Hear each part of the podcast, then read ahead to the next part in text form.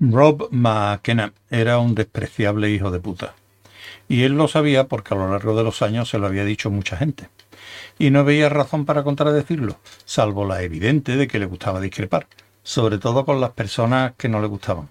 Lo que al fin de cabo mm, de cuenta, lo que al fin de cuentas eh, incluía a todo el mundo. Suspiró y cambió de marcha.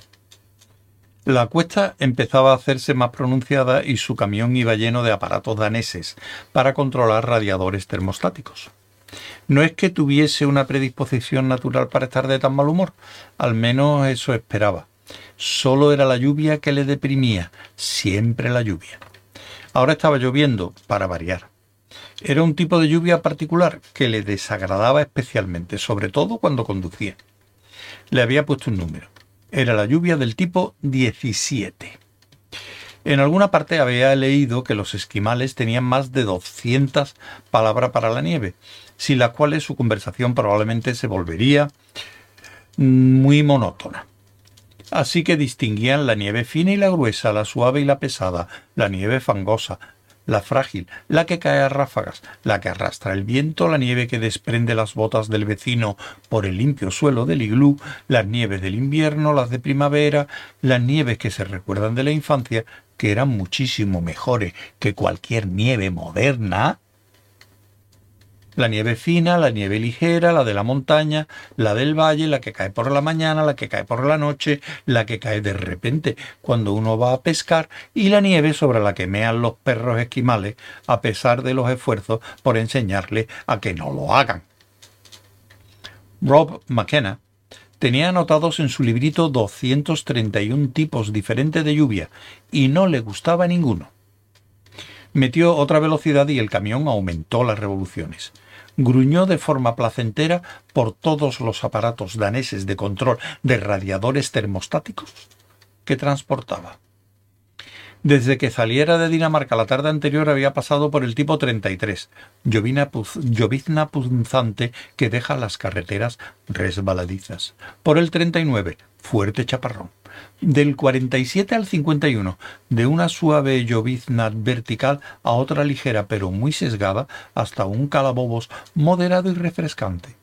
Por el 87 y 88, dos variedades sutilmente distintas del chaparrón torrencial vertical. Por el 100, el chubasco que sigue al chaparrón. Frío por todos los tipos de borrasca marina comprendidos entre el 192 y el 213 al mismo tiempo. Por el 123, el 124, el 126, el 127, aguaceros fríos, templados e intermedios, tamborileos sobre la rocería, continuos y sincopados. Por el 11, gotitas alegres. Y ahora por el que menos le gustaba de todos, el 17.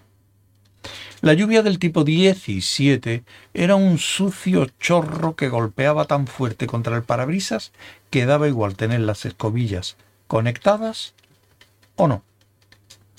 Comprobó esa teoría desconectándolas un momento, pero resultó que la visibilidad empeoró más todavía.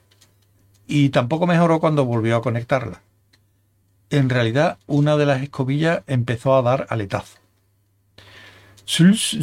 pop sul sus plop, sul sul plop, sul sul plop, sul plop, plop, plop, rayajo. Aporreó el volante, dio patadas al suelo y golpes al radiocasete, hasta que de pronto empezó a sonar Very Manilow. Luego lo golpeó de nuevo hasta que se paró y soltó tacos y tacos, tacos y más tacos. En aquel preciso momento, cuando su furia alcanzaba el punto culminante, percibió una forma indistinta surgida ante los faros, apenas visible en el chaparrón, al borde de la carretera. Una pobre figura manchada de barro, extrañamente vestida, más mojada que una nutria en una lavadora, y que hacía autostop. Pobre desgraciado cabrón, pensó Rob McKenna dándose cuenta de que había alguien con más derecho que él a sentirse como un pingajo. Debe de estar helado. ¡Qué estupidez! Salir a hacer autostop en una noche tan asquerosa como esta. Lo único que se saca es frío, lluvia y camiones que te salpican al pasar por los charcos. Meneó sombríamente la cabeza, suspiró de nuevo, torció el volante y se metió de lleno en un gran charco de agua. ¿Ves lo que quiero decir? dijo para sus adentros mientras surcaba raudo el charco. La carretera está llena de cabrones. Entre salpicadura, un par de segundos después apareció en el retrovisor la imagen del autoestopista, empapado al borde de la carretera. Por un momento experimentó una sensación agradable por lo que acababa de hacer. Poco después lamentó que aquello le regocijara. Luego se alegró por haberse arrepentido de su anterior diversión y, satisfecho, siguió conduciendo a través de la noche. Al menos se desquitó de que terminara adelantándole a aquel Porsche al que concienzudamente había estado cortándole el paso durante los últimos 30 kilómetros. Y mientras conducía, las nubes arrastraban el cielo tras él, porque, aunque él no lo sabía, Rob McKenna era un dios de la lluvia. Lo único que sabía era que sus jornadas de trabajo resultaban desgraciadas y que sus vacaciones eran una sucesión de días asquerosos. Lo único que sabían las nubes era que le amaban y querían estar cerca de él para mimarlo y empaparlo de agua.